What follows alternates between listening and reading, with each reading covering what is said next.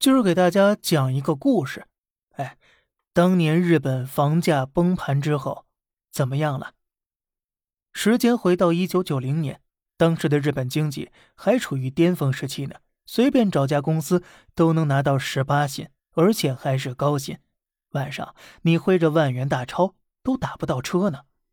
你想想那时候的日本有多繁荣。虽然当时房价很高，但是对很多人来讲啊，只要愿意拿出工资大头去还月供，也还是能买得起的。事实上呢，很多人也确实是这么做的。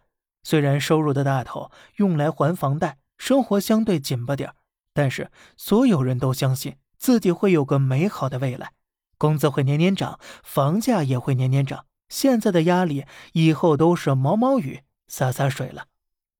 不过有一部分人呢，他们总觉得房价涨得太不正常了，迟早会崩的，所以这部分人坚决不买房，手里留着钱，想等房价崩盘之后再去抄底。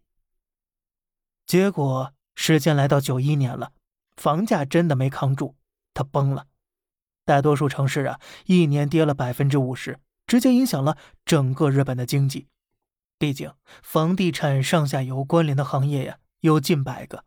而且之前由于日元升值，日本国内物价下降，整个日本的经济几乎全部由内需拉动，金融行业很繁荣，做实体没有投机赚得多，所以很多企业都放弃主业了，都跑去搞投机去了。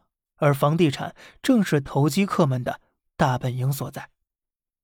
因此呢，当日本房价崩盘之后，很多本来和房地产毫无关联的企业也都出现大面积亏损，企业员工。也都被迫降薪或者离开了，这个时候就出现了很多承受不住房贷的人，纷纷选择断供了。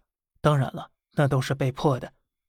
那么之前那些持钱观望、一直不买房、等着抄底的人，这个时候他们进场了吗？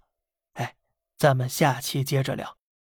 好了，这里是小胖侃大山，每天早上七点与你分享一些这世上发生的事儿。观点来自网络，咱们下期再见，拜拜。